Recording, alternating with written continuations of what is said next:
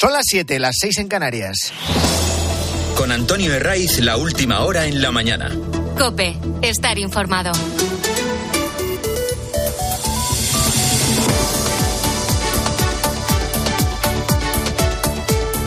Muy buenos días, bienvenidos a la mañana del fin de semana de Cope. Estamos ya domingo y como es 11 de febrero, el calendario nos chiva que es la festividad de la Virgen de Lourdes, así que a todas las que tengáis este nombre tan bonito, felicidades. El día viene revuelto.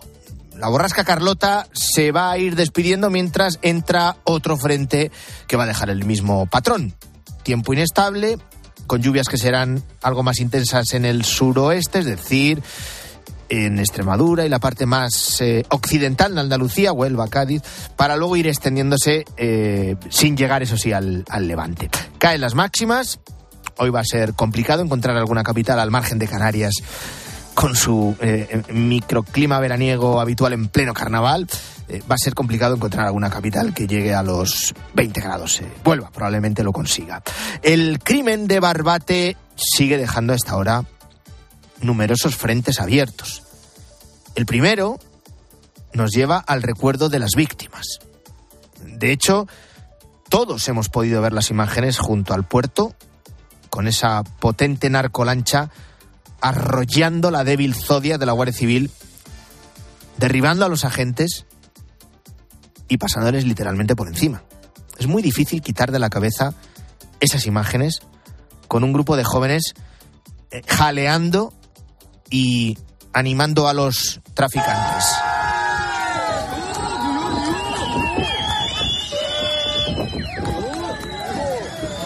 Y es muy complicado también no pensar en lo que dejan los dos agentes asesinados porque es una tragedia que se podía haber evitado. David Pérez Carracedo tenía 43 años y deja una mujer viuda y dos niños huérfanos de 9 y 6 años. Miguel Ángel Gómez González también deja viuda y una niña huérfana con 12 años. Miguel Ángel va a ser despedido hoy a las 10 de la mañana en un funeral en la Catedral de Cádiz y el cuerpo del el otro agente asesinado, el cuerpo de David, que vivía con su familia en Navarra, está siendo velado en la comandancia de Pamplona. Despedirles con todos los honores, recordarles con lo evidente que han dado la vida por ti y por mí es ahora mismo lo prioritario. Y luego lo siguiente es preocuparnos, interesarnos por el estado de los heridos. Ya te hemos contado que en esa goma, en esa neumática de la Guardia Civil que se desplazaba a identificar a los narcos resguardados del temporal en el puerto de Barbate, iban seis agentes. Además de los dos asesinados, hay otros dos heridos. Desde que ocurrió el homicidio, varias fuentes han apuntado a que uno de ellos, que continúa muy grave, habría muerto. Y no, sigue en estado crítico, sigue amarrado a la vida, que es sin duda la mejor noticia que les podemos dar a esta hora de todo este crimen, porque el resto se veía venir, y no es que lo digamos nosotros. Aquí se han puesto de acuerdo las asociaciones de la Guardia Civil, los fiscales, los agentes del servicio aduanero, que junto a la Benemérita son los encargados de enfrentarse cada día a los narcos. Y el clamor es total. El lamento es general. Todo esto se veía venir. Luego se podía haber evitado. De ahí que el grito que más se escuchó ayer en Barbate, durante un acto de repulsa a este crimen, el grito que más se escuchó fue este.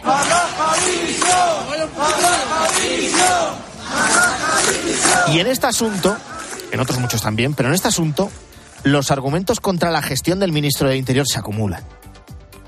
El primero es la falta de oportunidad del ministro, que horas antes de, la, de lo que ocurrió en Barbate, que horas antes de que la narcolancha matara a dos guardias civiles, él sacaba pecho en Algeciras, colgándose todo tipo de medallas y presumiendo de que el plan del gobierno de Sánchez contra el narcotráfico estaba siendo todo un éxito.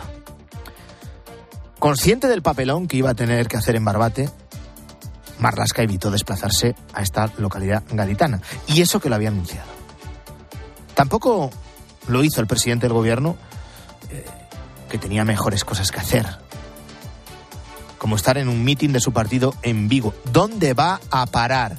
Mucho mejor en un recinto en el que los tuyos te aplauden a rabiar, digas lo que digas y hagas lo que hagas.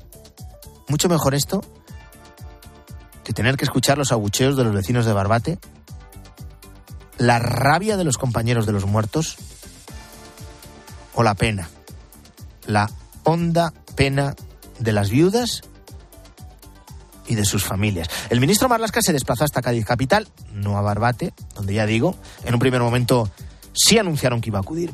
Y en Cádiz capital lo que hizo Fernando Grande Marlasca fue tirar de demagogia y recurrir al manual. No se preocupen ustedes, que van a tener más medios. ¿Cuándo? ¿Cuántos? ¿Para qué? No era día para concretar. Seguiremos implementando medios personales y medios materiales, todos los que sean necesarios, porque no vamos a permitir un asesinato más de ninguno de nuestros hombres, de ninguna de nuestras mujeres. No lo vamos a permitir. Pues este crimen se ha permitido. Y eso es lo que denuncian, ya digo, desde los propios guardias civiles hasta los fiscales, pasando por los agentes de vigilancia aduanera. Aquí en COPE hemos venido escuchando la voz de protagonistas de todos, de todos estos estamentos. Y cada uno tiene su, su propio argumento, pero terminan en lo mismo. Los responsables son los que apretaron el acelerador de la narcolancha. Los delincuentes que arrollaron a, a los guardias. Pero en esa lucha sin cuartel, que no deja de ser una guerra diaria contra los traficantes de droga, no se pelea en igualdad de condiciones. Mientras los buenos van en una especie de barquito de papel, en una embarcación de recreo como las que vemos un domingo cualquiera, de primavera o de verano, en uno de nuestros pantanos, pues los malos trabajan con potentes embarcaciones de más de 12 metros de eslora y tres motores fuera borda. Lo recordaba a Mediodía Cope el responsable de vigilancia aduanera del sindicato CESIF, que es Francisco García Gutiérrez. No podemos competir con ellas porque es imposible tener el mismo porte que tienen estas embarcaciones. Me explico. Podríamos tener las mismas dimensiones de las embarcaciones y la misma potencia, pero al ir cargadas estas embarcaciones en numerosas ocasiones, pues solamente por ese hecho, en cualquier colisión, siempre saldríamos perjudicados. De todas maneras. Bueno, este es uno de los principales argumentos contra Marlasca. Otro nos lleva a, a, poco más de hace un año. En una decisión del Ministerio del Interior, muy contestada ya en aquel momento, el gobierno, el gobierno de Sánchez, desmanteló la unidad de élite contra el narco de la Guardia Civil en Andalucía. Llevaba en marcha cuatro años. Esto lo denominaban Ocon Sur. Y esta unidad de élite estaba compuesta por más de un centenar de agentes en comisión de servicio disponibles las 24 horas y los 7 días de la semana en el campo de Gibraltar. Ahora muchos, entonces también ya lo hicieron, se acuerdan de esta unidad. Esta unidad estaba arrasando, había conseguido frenar un poco el avance del narco. El año pasado el Ministerio del Interior, con Marlasca a la cabeza, pues sin saber por qué cesa esa unidad, deja de funcionar cuando era un ejemplo para toda Europa, era unidad de lo mejor que había en este sentido, y aparte de ahí el narco ya se dispara. Es Agustín Leal, de la Asociación Profesional Justicia para la Guardia Civil, JUCIL, que además de personarse contra los que apretaron el acelerador, contra los que mataron a sus dos compañeros, piden la dimisión del ministro. Todo esto en la lucha contra los narcos dentro del ámbito policial, sobre el terreno, en alta mar, en los puertos, pero luego está el frente judicial. Y aquí el clamor también es unánime. Ni los medios son los adecuados, ni la ley es lo suficientemente dura para hacer frente a estos delincuentes. Lo denunciaban el fin de semana con Cristina, el fiscal de Algeciras, que es Juan Cisneros.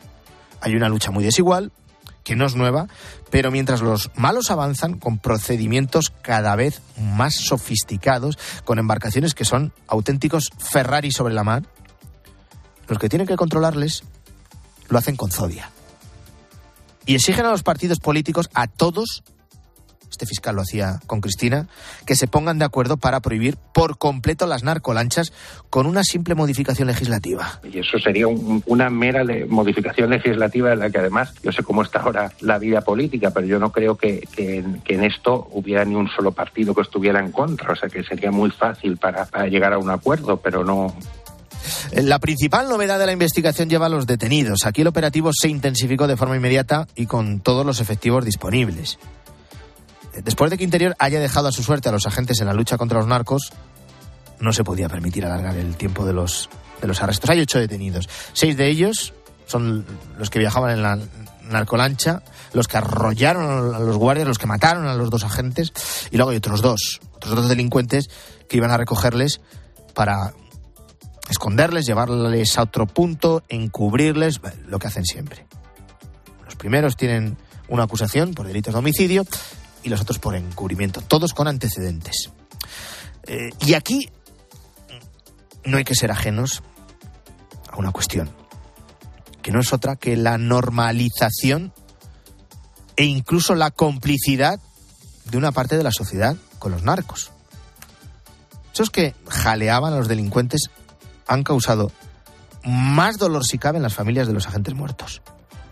Y por eso el alcalde de Barbate, que es Miguel Molina, repitió varias veces que no representan el sentir mayoritario de los vecinos de su pueblo.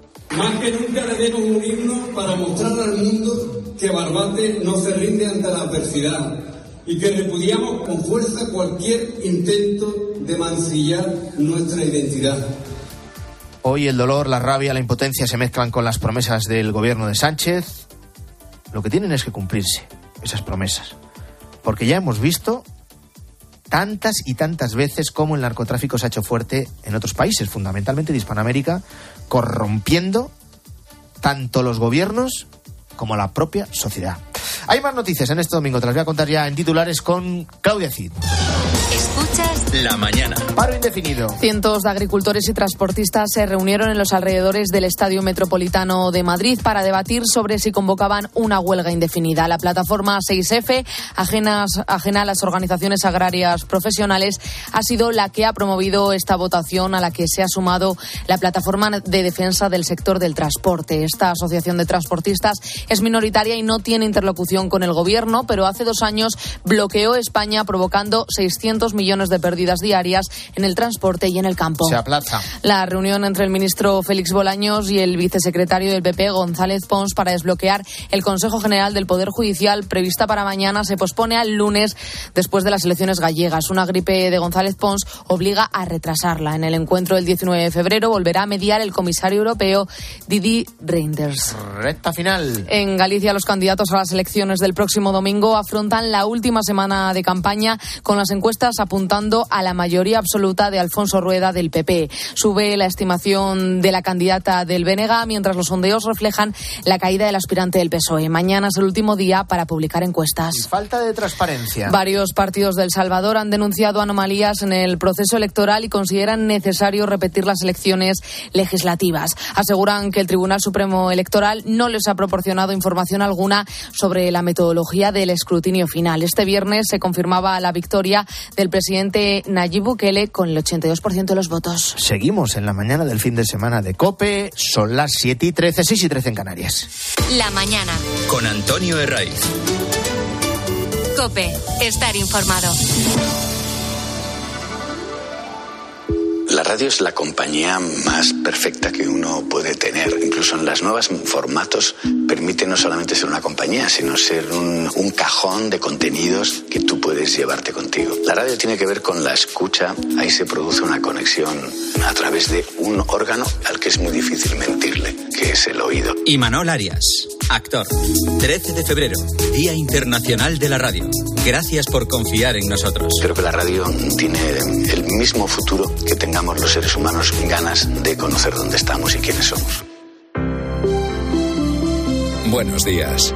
En el sorteo del sueldazo del fin de semana celebrado ayer, el número premiado con 5.000 euros al mes durante 20 años y 300.000 euros al contado ha sido 47.206 47206 serie 10010. Asimismo, otros cuatro números y series han obtenido cada uno de ellos un sueldazo de 2.000 euros al mes durante 10 años. Puedes consultarlos en juegos11.es. Hoy tienes una nueva oportunidad con el sueldazo del fin de semana. Disfruta del día. Y ya sabes, a todos los que jugáis a la 11, bien jugado. Antonio de Ray. La mañana. Cope, estar informado.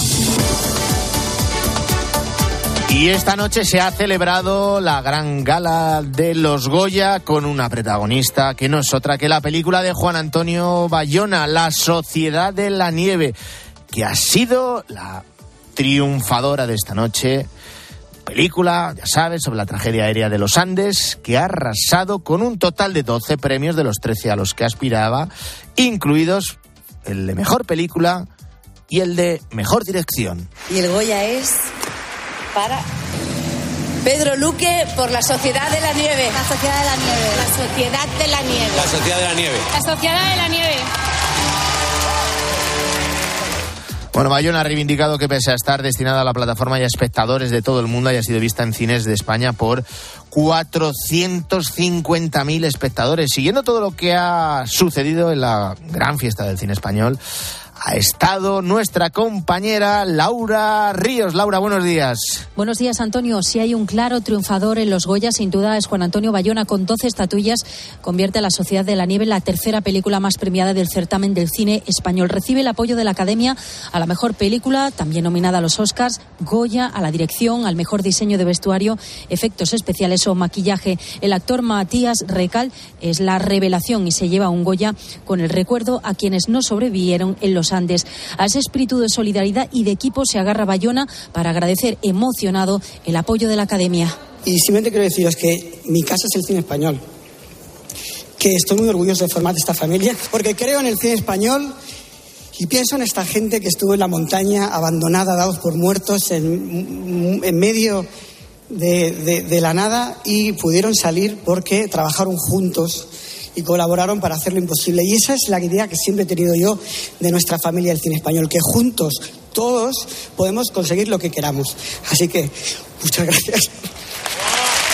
Los Goya de Valladolid han regalado a los amantes del cine una noche emocionante con un recuerdo a Concha Velasco, actriz de la tierra que falleció recientemente y a la que la Academia concedió en 2013 un Goya honorífico. Este año ha recaído en Juan Mariné, director histórico por su prolija carrera cinematográfica y el tercer Goya internacional lo recogía la actriz estadounidense Sigourney Weaver, que entre lágrimas se lanzó con el español. Se cierra así una gala que dará el testigo a la ciudad de Granada. La otra gran favorita, 20.000 especies de abejas de Estivaliz Urresola, se hizo con el Goya, la mejor dirección Nobel y el de mejor guion original, mientras Anne Gavarain recibió el de mejor actriz de reparto. David Verdaguer era el favorito para el Goya, el mejor actor protagonista, y se lo llevó por su interpretación del humorista Eugenio en Saben, aquel de David Trueba, y tampoco hubo grandes sorpresas con el de mejor actriz que ganó Malena Alterie por su trabajo en Que nadie duerma de Antonio Méndez Esparza. Por cierto, que hasta Valladolid llegaron este sábado las protestas de los trabajadores del campo.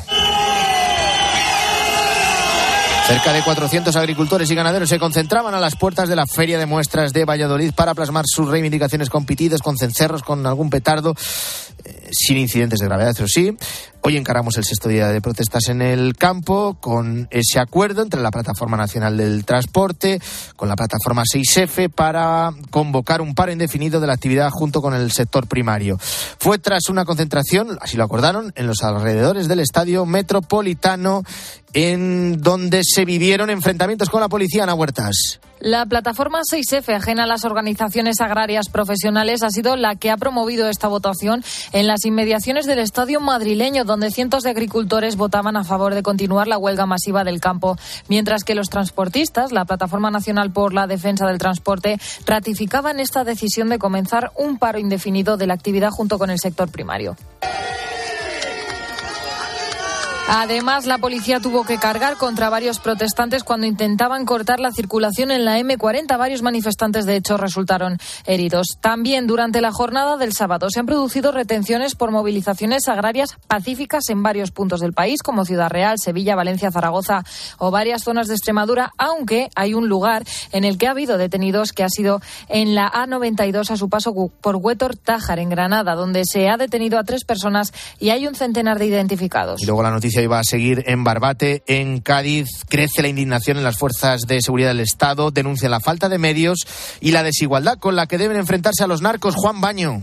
Impotencia y duelo. Agentes de la Guardia Civil y del Servicio de Vigilancia Aduanera son los responsables de enfrentarse cada día en el mar al desafío de un narcotráfico con auténticos aviones, como nos dice Luis Baltar del sindicato SIAT, un aduanero con decenas de años de servicio en Cádiz lo que tiene que haber son medios para luchar contra estos aviones. Aviones de 12, 14 metros con 1.200 caballos. Guardias y agentes de aduanas en barcos viejos y obsoletos cuando los hay. Los barcos no son capaces de rendir lo que tienen que rendir, son barcos viejos, muy desgastados. Encima en Cádiz los dos patrulleros de vigilancia aduanera llevan seis años, uno seis años parado y el otro está agotado. Tuvo un incendio no hace mucho y está parada a espera de que ese barco se repare. La falta de medios y personal han llevado a lo peor. Nos han quitado nuestra potestad, nuestra autoridad. Hacen lo que les dan la gana. No podemos. No se les puede hacer nada. Somos incapaces. La policía, la Guardia Civil. Esto es un sin sentido todo lo que está ocurriendo aquí en la costa gaditana. El pasado 25 de enero ya les embistieron con narcolanchas en Algeciras. Hubo suerte, la que no tuvieron este viernes en Barbate Miguel Ángel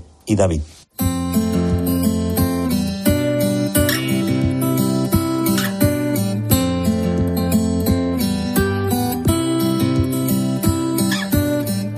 En la mañana del fin de semana de Cope nos vamos a detener ahora en un dato y en sus consecuencias. Una de cada cuatro familias en España tiene a su cargo a una persona dependiente. Cuando un familiar cercano enferma o requiere de ciertos cuidados porque es mayor, eh, ¿qué podemos hacer?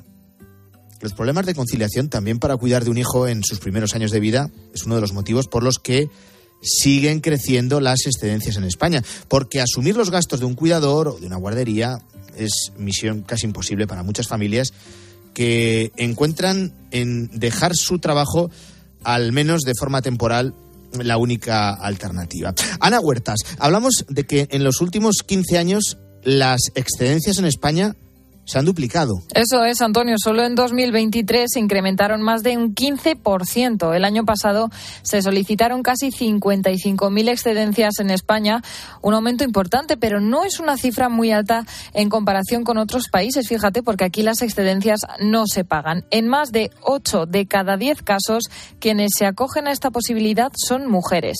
Como María, una joven de 26 años que dejó su trabajo en una universidad para cuidar de su madre a quien le diagnosticaron un tumor cerebral en septiembre de 2020.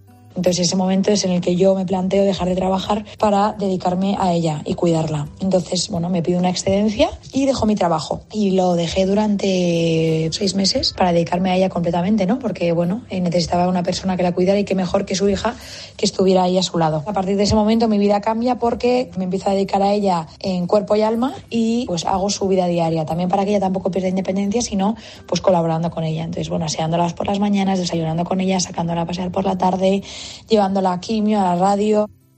Así, María pudo acompañar a su madre durante los últimos seis meses de su vida, una decisión que tomó al ser la mayor de seis hermanos. El 12 de octubre del año 21 mi madre fallece, ¿no? Entonces fue un camino muy duro, pero muy acompañado, ¿no? Que era muy importante para mí en ese momento, ¿no? Mi padre, pues a lo mejor era más complicado para él, ya que es un padre de familia, de seis hijos, y yo tenía más facilidad en ese momento para cogerme una excedencia, y gracias a eso pude cuidar de mi madre, de lo que estoy completamente feliz.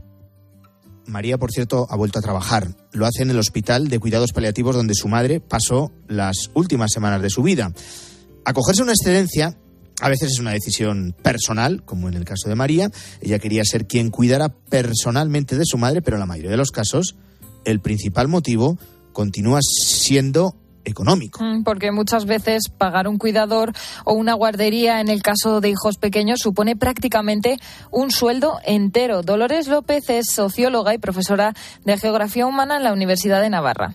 razones de, de no me compensa económicamente, me cuesta más trabajar que quedarme cuidando a, mi hijo. Yo creo que claramente las condiciones de trabajo y las condiciones económicas son las que más pesan a la hora de, tomar una excedencia.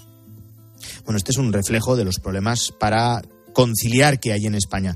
Un fracaso en estas políticas, como también en las de igualdad, porque como decimos, las excedencias siguen teniendo rostro de mujer los cuidados en general. Sí, el 84% las solicitan ellas, aunque es cierto que también está creciendo el número de excedencias entre hombres, principalmente jóvenes aunque el cuidado sigue teniendo cara de mujer en todos los planos, en el cuidado de los menores, pero también en el cuidado de los mayores, se está viendo un cambio de tendencia y se está viendo un cambio especialmente vinculado a las nuevas generaciones.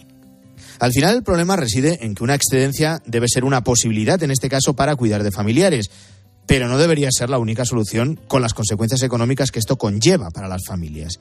Y de esto eh, Ana, podemos aprender mucho de otros países. Eso es, como los países nórdicos, donde, por ejemplo, Antonio, las excedencias se pagan, donde también las bajas por maternidad o paternidad son más largas y donde los cuidados recaen de una forma más igualitaria entre hombres y mujeres hay otras sociedades que nos llevan mucha ventaja en eso, como las sociedades escandinavas, en ese reparto más eh, igualitario, pero hay, hay otras sociedades, por ejemplo la italiana, donde todavía eh, los roles son mucho más, mucho más marcados en, en el reparto entre lo femenino y lo masculino.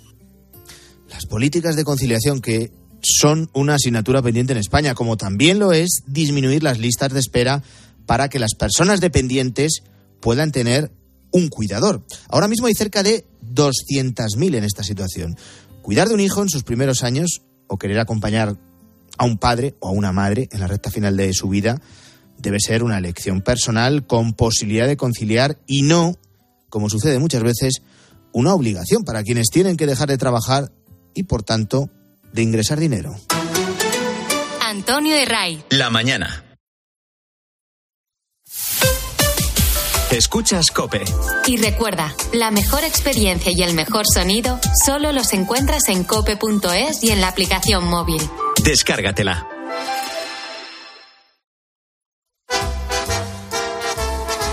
You are the one for me, for me. Hoy con Endesa tienes una oferta formidable. Elige formidable energía con luz, gas y mantenimiento de gas y ahorra 620 euros en dos años. Disfruta de este ahorro directamente en tus facturas, porque todo Endesa es formidable. Contrata ya en el 876-0909, en los puntos de venta Endesa o en endesa.com y empieza a ahorrar. Me recuerdas al verano, porque llegas y no quiero que te vayas nunca. Soy Miguel Gane, escritor. Este 14 de febrero te queremos desear feliz día de San Valentín. El corte inglés. En tienda web y app. ¿En qué capítulo de tu vida estás ahora? ¿Quieres hacer una reforma o cambiar de coche? ¿Tus hijos ya necesitan un ordenador para cada uno? ¿O quizás alguno ya empieza la universidad? ¿Habéis encontrado el amor y buscáis un nidito? En Cofidis sabemos que dentro de una vida hay muchas vidas y por eso llevamos 30 años ayudándote a vivirlas todas. Cofidis, cuenta con nosotros. En Bello estamos listos para ayudarte a llevar lo más importante, tu negocio. Por eso, en los días Bello Profesional vas a poder disfrutar de condiciones especiales en toda la gama. Aprovecha del 1 al 14 de febrero para dar energía a tu negocio. Inscríbete ya en peyo.es. Y ahora pide un deseo. Últimamente me piden mucho ser de mi BP, porque así siempre puedes tener a mano tu tarjeta virtual en tu app Mi BP, consultar tus saldos, ofertas y promociones. No, si yo ya soy de BP. Ah, bueno, pues entonces no sé qué más puedes pedir, un coche, una Si moto. tú también quieres pedir un deseo, descarga la app Mi BP y consigue estas y muchas más ventajas. Te lo digo, te lo cuento. Te lo digo. Sigue subiéndome el seguro del coche, aunque nunca me han multado. Te lo cuento. Yo me voy a la mutua. Vente a la mutua con cualquiera de tus seguros. Te bajamos su precio, sea cual sea. Llama al 91 555 5555. 91 555 5555. Te lo digo, te lo cuento. Vente a la mutua. Condiciones en mutua.es. Los goles de tu equipo solo se viven así en tiempo de juego. Vamos a ver si aparece el Atlético Aviación.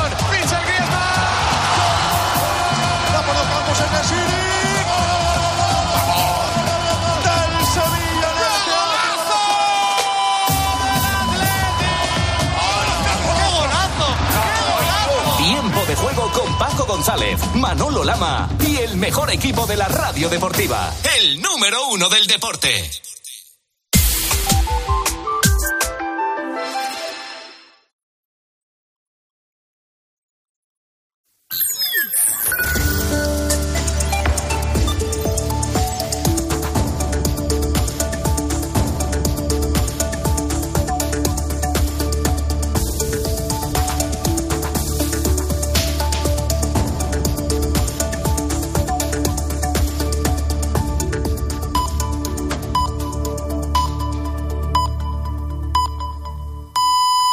Son las siete y media, son las seis y media en Canarias. Con Antonio Herraiz, la última hora en la mañana. Cope, estar informado.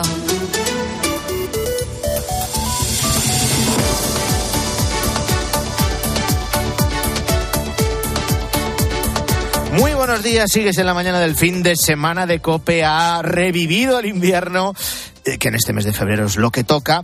Y antes de poner en orden las protestas de los agricultores a las que se ha sumado una asociación mayoritaria de transportistas, antes de conocer las últimas novedades del crimen de Barbate con el asesinato de dos guardias civiles, o antes de abordar el último fin de semana de campaña electoral en Galicia, vamos a ir con los detalles eh, del juicio, sin duda alguna, más mediático de este comienzo de año. Ha quedado visto para sentencia. En el foco está el futbolista Dani Alves, exjugador del Barça, que se ha sentado en el banquillo acusado de violar a una joven de 23 años. Los hechos ocurrieron el 30 de diciembre de 2022 en la discoteca Chaton de Barcelona. La víctima acudió al local acompañada de su prima y de una amiga y allí conoció al futbolista. Según su testimonio, estuvieron bailando y él la invitó a ir al baño. Es en ese momento donde difieren las dos versiones. Él declara que tuvieron relaciones consentidas, mientras que ella asegura que cambió de opinión y expresó claramente que no quería continuar y que quería salir. No hay sonido del juicio porque ha sido a puerta cerrada. La víctima declaró que Alves la encerró en el baño, que la agredió y que la violó. En las cámaras de seguridad de la discoteca quedó grabado como minutos después de la presunta agresión la víctima acudió llorando a quien la acompañaba y habló con el personal de la discoteca que activó el protocolo por agresión sexual. En el juicio se reprodujeron también las imágenes que grabó uno de los Mossos de Escuadra, que habló con la denunciante, y en las que se podía escuchar a la víctima llorando mientras relataba los hechos y aseguraba que había pedido al futbolista que parara. Este lunes testificó la víctima, también la amiga, la prima, que la acompañaban esa noche, y el personal de la discoteca. Termina así ahora el proceso para la víctima después de más de un año, como recordaba su abogada Esther García. Insistir que para mi clienta se ha puesto punto y final a este largo procedimiento. Ha sido muy difícil llegar hasta aquí para ella, quiero remarcarlo. Pase lo que pase, es una superviviente. Ha demostrado su gran fortaleza y quiero decir que también sin ella no hubiera llegado aquí.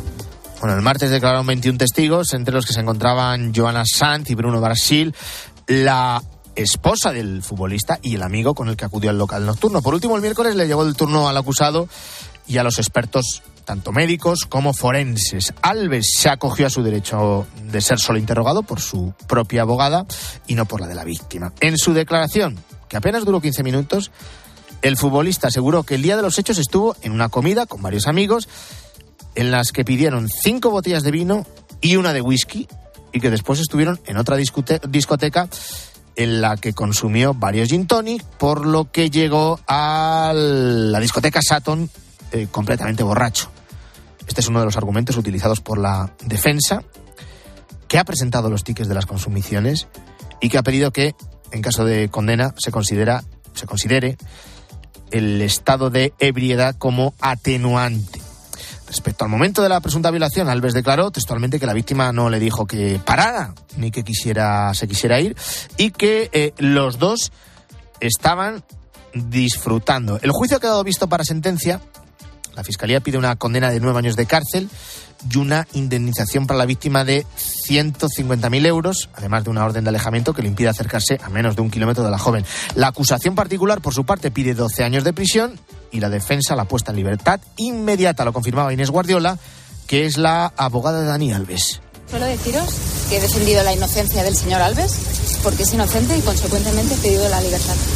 Ahora tenemos que esperar la decisión del tribunal y vamos a, no voy a decir nada más, ¿vale? Simplemente que el señor Alves es inocente, tenemos que esperar ahora la sentencia del tribunal. Pues son algunos detalles del juicio contra Dani Alves que, como digo, ha quedado visto para sentencia. Hay más noticias de este domingo. Te las cuento con Claudia Cid. Escuchas La mañana. La Sociedad de la Nieve arrasa en los premios Goya. La película dirigida por Juan Antonio Bayona sobre la tra- tragedia aérea de los Andes se ha llevado 12 estatuillas de 13 nominaciones que tenía. El director catalán y su equipo se van de Valladolid con el reconocimiento a la mejor película, a la mejor dirección, el mejor diseño de vestuario, efectos especiales o el mejor actor revelación. La Sociedad de la Nieve se sitúa así como la tercera película más premiada en la historia de los Goya. La otra gran favorita, 20.000 especies de abejas, de Estivaliz Urresola, se hizo con el Goya la mejor dirección Nobel, mejor guion original y mejor actriz de reparto. Los agricultores y una parte minoritaria de los transportistas acuerdan un paro indefinido en todo el país. Fue la conclusión a la que llegaron este sábado los cientos de agricultores y transportistas que se reunieron en los alrededores del Estadio Metropolitano en Madrid. La plataforma 6F, ajena a las organizaciones agrarias profesionales, ha sido la que ha promovido esta votación a la que se ha sumado una asociación minoritaria de transportistas. Todo esto en una jornada contractoradas por varias zonas del país. Y hoy van a ser enterrados, sí, Claudia, van a ser enterrados los dos agentes asesinados en Barbate, en Cádiz, después de ser embestidos por una narcolancha. Y golpe sobre la mesa del Real Madrid en la lucha por la Liga Xavilaso. 4 a 0 ha ganado el equipo de Ancelotti al de Mitchell. Dos goles de Bellingham que acabó lesionado el partido. Por cierto, uno de Vinicius y otro de Rodrigo sirvieron para doblegar al Girona. Los blancos son más líderes de primera división con cinco puntos de distancia con el propio Girona. Para Ancelotti, esta victoria les ha dado fuerza. Nos da un golpe fuerte a la liga porque el Girona es un muy buen equipo y sigue siendo un muy buen equipo. Estamos bien posicionados, hemos hecho hasta ahora muy bien, muy bien. Obviamente ahora empieza la Champions League que nos va a sacar energía, entonces tenemos que seguir con un buen compromiso, con una buena actitud. Por su parte, victoria de Las Palmas 2 a 0 al Valencia, de Osasuna 0-1 a la Real Sociedad y empate a 1 entre Alavés y Villarreal. Y este domingo destaca el Barcelona-Granada a las 9, los de Xavi en busca de no desengancharse de forma definitiva de la Liga. Además, a las 2 Getafe Celta de Vigo, Mallorca Rayo Vallecano a las 4 y cuarto y Sevilla Atlético Madrid a las 6 y media. 7 y 37, echamos un vistazo a lo que cuentan los periódicos del domingo. Guillermo Vila, buenos días. ¿Qué tal, Antonio? A una semana de las elecciones gallegas, la clave está en si el Partido Popular conseguirá llegar a ese escaño 38 que les garantizaría la mayoría absoluta. El sondeo del mundo lo da por hecho, sacaría entre 29 y 41 escaños y el del el país lo pone en duda al dejar a Rueda en una horquilla de entre 36 y 40 diputados. A veces entrevista al candidato del PP. Empiezan diciéndote en qué lengua debes hablar y acaban con cómo pensar, destaca. Y la voz de Galicia ha hablado con el presidente del gobierno. Dice Pedro Sánchez que ha invertido en Galicia 10.000 millones de euros más que lo que invirtió Rajoy en sus últimos cinco años. Ujú. Un Sánchez que, según leemos hoy en La Razón, se bunkeriza frente al Estado. Explica en su crónica Carmen Morodo que el presidente se queda solo en su estrategia de salvar a Puigdemont para blindar así su legislatura. Y añadimos esto de la crónica de Ana Martín en el debate. Los socialistas llevan seis meses encadenados a la tramitación de la norma y lo que les queda. Por cierto, que apunta la razón, Feijó desvela que rechazó la amnistía a cambio de los votos de Junts en menos de 24 horas. La vanguardia hace otra interpretación de las palabras de ayer del líder popular y titula Feijó abierto a un indulto condicionado a Puigdemont. Y sobre el crimen de Barbate, el ministro Marlasca sigue en el centro de todas las Sí, críticas. leemos en el Independiente que los guardias civiles dudan de la necesidad e idoneidad de enviar una pequeña Zodiac a luchar contra una narcolancha que le doblaba en tamaño y la superaba ampliamente en velocidad. Clamor contra Marlasca por la impunidad del narco, titula ABC. El país elude al ministro y titula Alarma por la impunidad del narco tras el atropello mortal. Y el mundo recuerda que el ministro fulminó hace 16 meses el organismo de coordinación del narcotráfico con 130 efectivos. Los periódicos de este domingo miran también a Estados Unidos que encara una campaña electoral de lo más accidentada. Pues la verdad que sí, Biden versus Trump, un duelo marcado por la edad y los tribunales, dice ABC. En su crónica, David Alandete explica que tres cuartas partes del electorado cree que a sus 81 años el presidente es muy mayor para seguir ejerciendo el cargo. La razón asegura que Biden y Trump se disputan el voto obrero en los estados de la desindustrialización mientras libran sus propias batallas, uno con su salud y otro con la justicia. Y la gala de los Goya, que también se abre hueco en los periódicos de este domingo. Triunfa el smoking blanco de Bayona en las fotos de todos los diarios. La Sociedad de la Nieve arrasa con una avalancha de 12 premios Goya, titula el Confidencial. Bayona y Netflix triunfan en los Goya, dice el Independiente, que se hace eco de la respuesta de Almodóvar al vicepresidente de Castilla y León. El señorito, entre comillas, Almodóvar cierra la gala de los Goya con un toque a Vox. Unos Goya que, como dice el país, junto a una foto de los presentadores del evento, exigen igualdad y condenan todos los abusos. 8 menos 20, no te muevas, Guillermo, que hay que seguir hablando de las cosas del campo.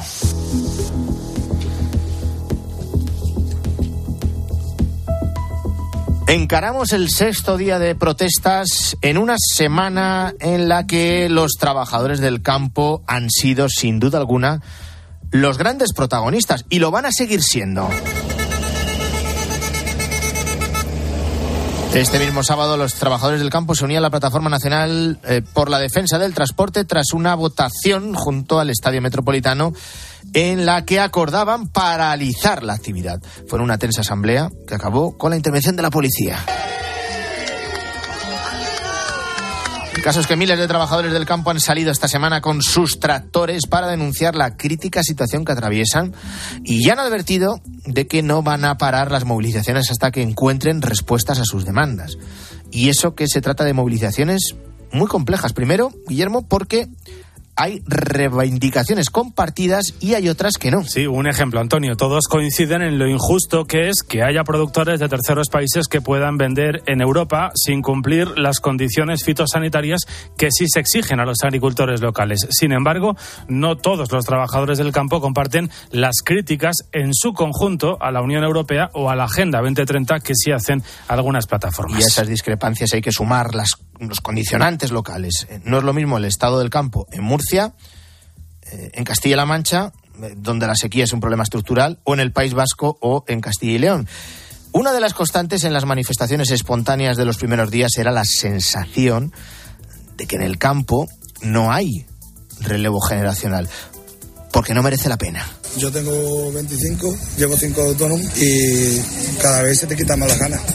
Que de aquí a 5 o 10 años no tenemos no tenemos ni, ni relevo generacional porque, por ejemplo, yo veo que gente de mi edad, nada del campo.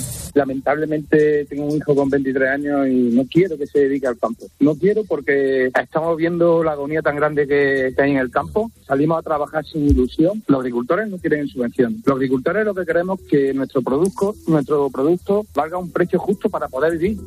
Acabáis de escuchar a Gonzalo y a Francisco, uno es de Badajoz, el otro de Jaén, vender a precios justos que no sea más caro producir que el beneficio que se obtiene. Precisamente esta era una de las cuestiones que eh, se incluyó en la ley de la cadena alimentaria. Sin embargo, la realidad, Antonio, es que en muchas ocasiones eso no se cumple. Se supone que desde la entrada en vigor de esa norma se obliga a pagar unos precios en origen que al menos cubran los costes de producción. El problema, como apunta el director de Agropopular César Lombreras, es que esos costes pueden variar. Que pueden ir variando eh, a lo largo del año en función de que suba el precio de los fertilizantes, de que suba o baje el precio de la luz, con lo cual los costes de producción pueden ir variando. Y el agricultor y el ganadero te va haciendo una radiografía en cualquier momento. Problema para la, el, el, cumplimiento de la ley de la cadena alimentaria, que no hay unos costes de producción fijados y modificados cuando corresponda por parte del Ministerio de Agricultura.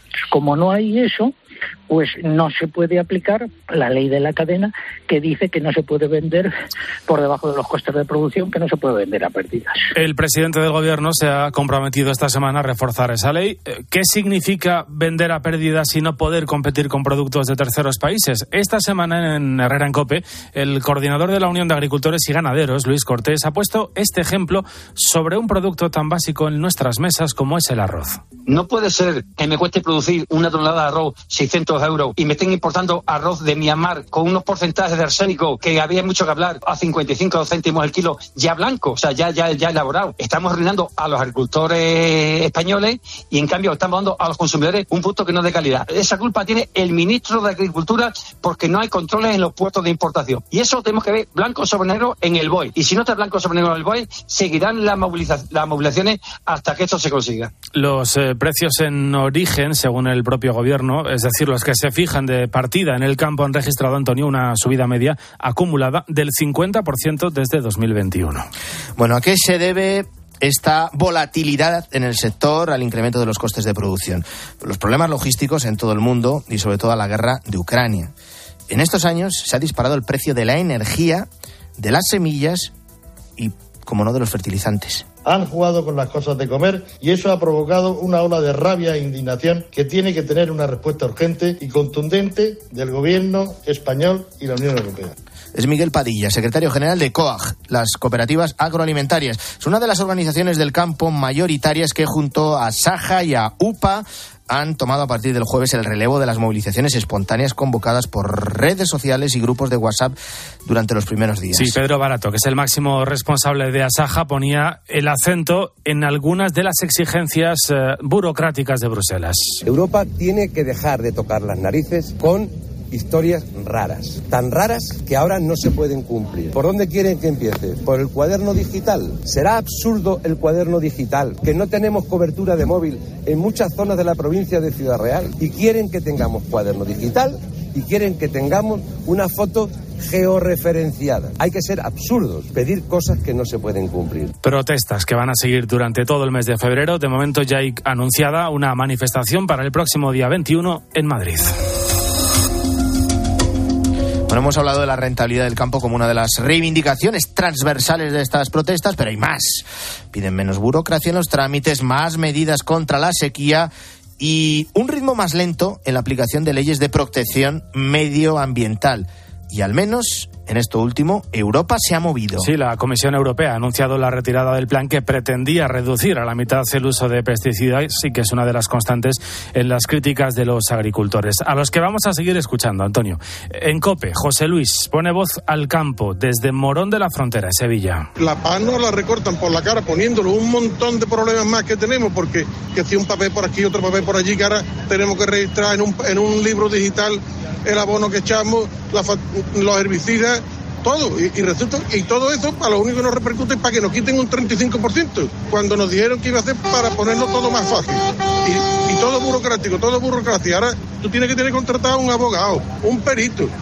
El campo quiere ser rentable y evitar la pérdida de explotaciones agrarias, mientras colectivos como los transportistas o la distribución alimentaria temen cada vez más el impacto económico de esos bloqueos. De hecho, la patronal del transporte cifra en 80.000 los camioneros afectados. Sí, el pasado miércoles, por ejemplo, cientos de tractores irrumpían en el centro de Barcelona. Tensiones importantes también en Navarra el jueves.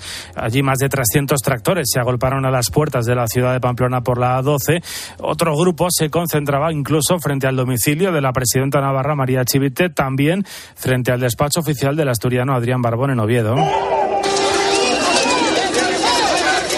En total, las fuerzas de seguridad han detenido, Antonio, desde el martes a 31 personas en el marco de estas protestas. Además, se han identificado a 8.415 personas. ¿Hasta dónde están dispuestos a llegar los agricultores y ganaderos? ¿Hasta dónde les va a dejar el gobierno? ¿Va a mover ficha el Ejecutivo de Pedro Sánchez? Entramos en una semana decisiva, clave. Hoy, de momento, sexto día de protestas de las gentes del campo. 7 y 48 seguimos. La mañana. Con Antonio Herraiz. Cope, estar informado. Los agricultores españoles salieron a las carreteras y se lo contamos en riguroso directo. En la radio. En la radio.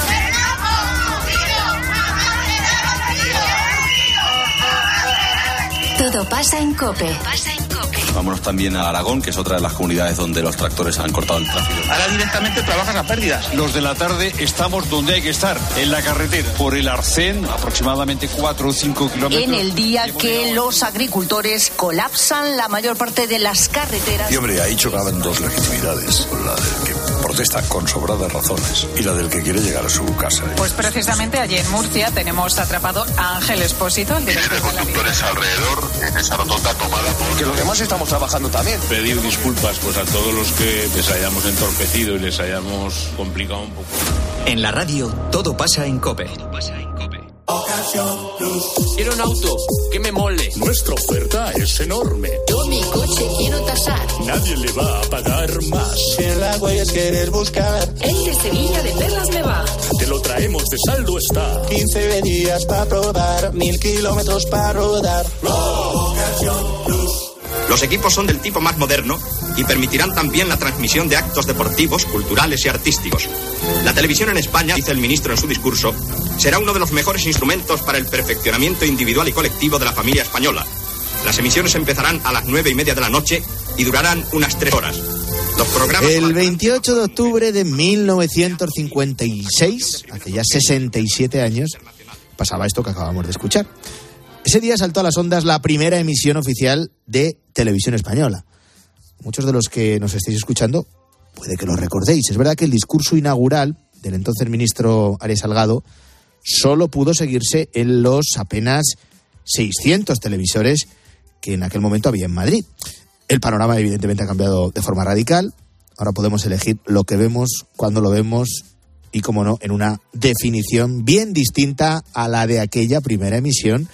Una definición que no para de aumentar. De hecho, por eso nos detenemos en este punto, en la definición de la imagen que vemos en nuestros televisores, porque Ana Huertas, ¿qué tal? Muy buenos días. Hola Antonio, buenos días. A partir del miércoles, que es 14 de febrero, vuelve a cambiar esa definición. Mm, Eso es, a partir de ese día todos los canales que emiten en SD, en calidad estándar, van a desaparecer. Ese 14 de febrero es la fecha elegida para que todos los canales comiencen a emitir de manera obligatoria en HD, en alta definición, para que nos vean a todos más guapos a través de las pantallas, Antonio, porque en 13, por supuesto, también. Álvaro Gómez del Pulgar, director de programación y audición de 13 Televisión, precisamente nos hablaba de este cambio en el fin de semana con Cristina. El 14 de febrero es la, la fecha límite que ha comentado la CNBC para, para que los canales SD pasen a ser HD y todos aquellos que no tengan una televisión compatible con el HD pues van a dejar de ver la televisión. Televisión compatible con HD, algunos la tenéis. ¿Qué pasa a partir de ese momento con los que no tengáis una televisión compatible con HD? ¿Qué vamos a tener que hacer para poder seguir viendo la tele y que no nos aparezca en negro los canales? Pues en principio eh, sería un cambio muy pequeño.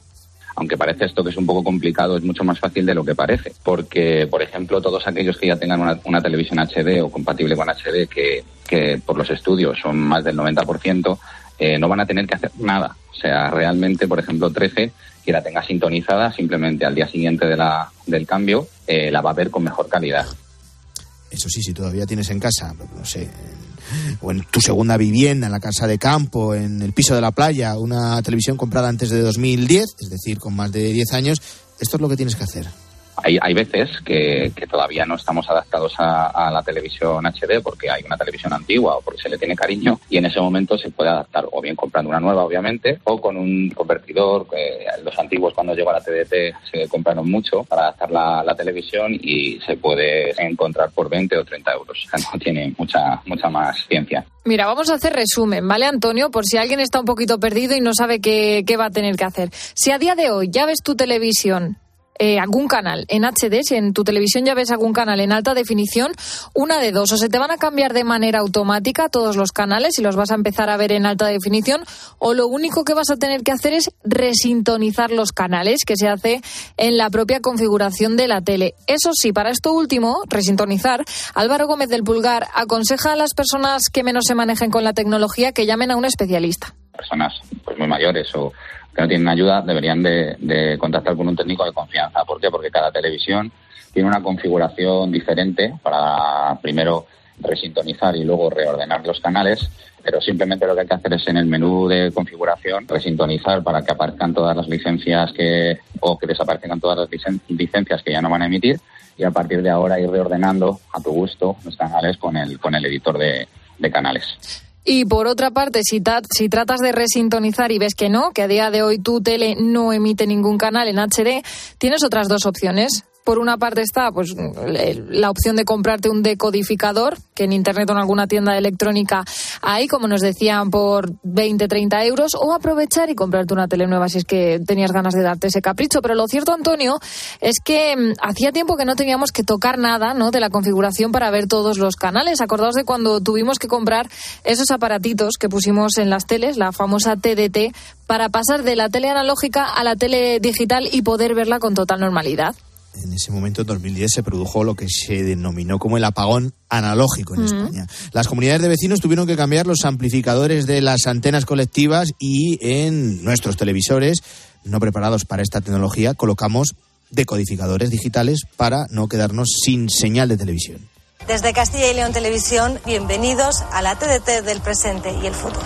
Desde Siete Región de Murcia, bienvenidos a la TDT. Bienvenidos a la TDT. La Televisión Autonómica de Aragón les da la bienvenida a la TDT. Con este spot en el que colaboraron todas las cadenas nos daban la bienvenida, una nueva forma de ver la tele con más calidad. Fíjate que solo ese año los españoles compramos 6 millones de televisores nuevos. Sí, y esta vez, bueno, pues al cambiar todos los canales de SDHD, pues se supone, ¿no?, que la definición mejora, pero no va a tener tanta repercusión, digamos, porque como decimos, la mayoría ya vemos los canales en HD, por eso la gente no se tiene que preocupar en su casa, porque la mayoría de nuestras teles ya están adecuadas para este cambio. Solo hay algunas cadenas secundarias, podríamos decir, que a día de hoy tan solo se ven en calidad estándar, como nos explica Álvaro Gómez del Pulgar, director de programación y audición de 13 Televisión. Una de las cosas que, tal vez no se está explicando bien o, no se está entendiendo es que esto no es un cambio de frecuencias, es simplemente que las televisiones van a emitir eh, en una calidad mejor.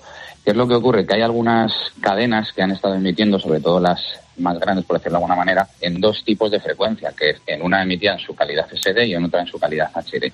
Entonces, esas frecuencias que eran SD para las grandes sí que van a desaparecer, van a, quedarse en negro. Entonces, en ese momento sí que habría que resintonizar y habría que reordenar sus canales.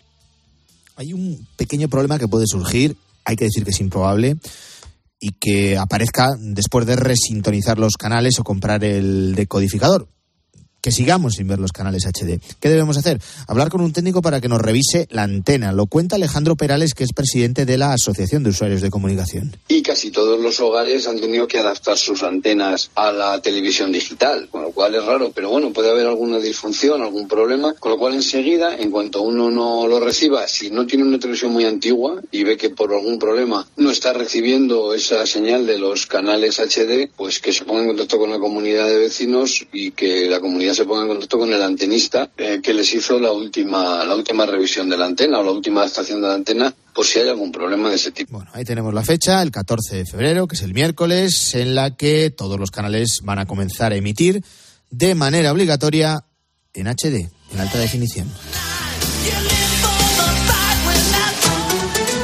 Antonio de Ray. La mañana.